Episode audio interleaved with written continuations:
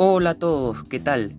Arrancamos el primer capítulo de Camino a la Gloria Eterna, donde estaremos hablando del Club Cerro Porteño de Paraguay, uno de los 16 equipos que siguen en competencia.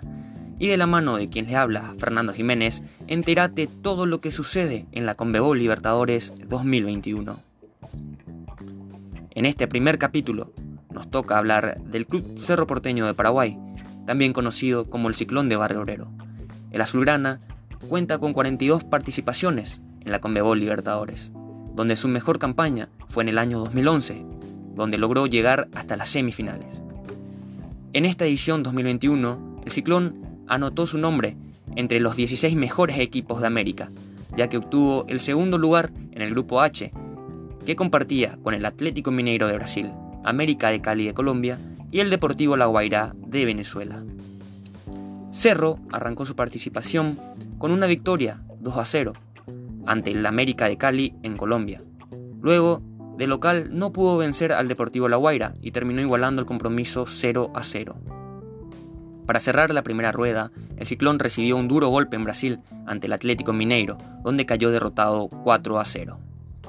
Arrancando la segunda rueda, el Azulgrana obtuvo un triunfo en Venezuela ante el Deportivo La Guaira por 1 a 0.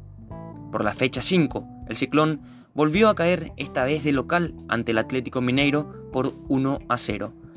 Y en la última fecha definió su clasificación en un apretado partido ante el América de Cali, donde logró triunfar 1 a 0, y así el Ciclón anotó su nombre en los octavos de final, donde tendrá que medir al Fluminense de Brasil.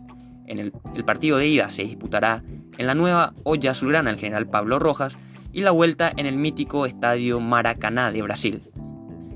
Si Cerro Porteño logra su clasificación a cuartos de final de la Conmebol Libertadores, deberá enfrentar al ganador de Vélez Sarfield de Argentina y el Barcelona de Guayaquil de Ecuador.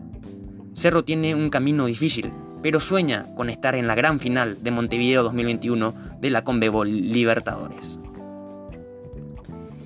Esto fue un resumen de la campaña azulgrana en esta edición de la Copa Libertadores y el camino que le queda hasta llegar a la gran final. Nos volvemos a encontrar en el próximo capítulo con otro equipazo que está entre los 16 mejores del torneo. Si te gustó el podcast, no te olvides de compartir con tus amigos y prenderte al próximo capítulo de Camino a la Gloria Eterna.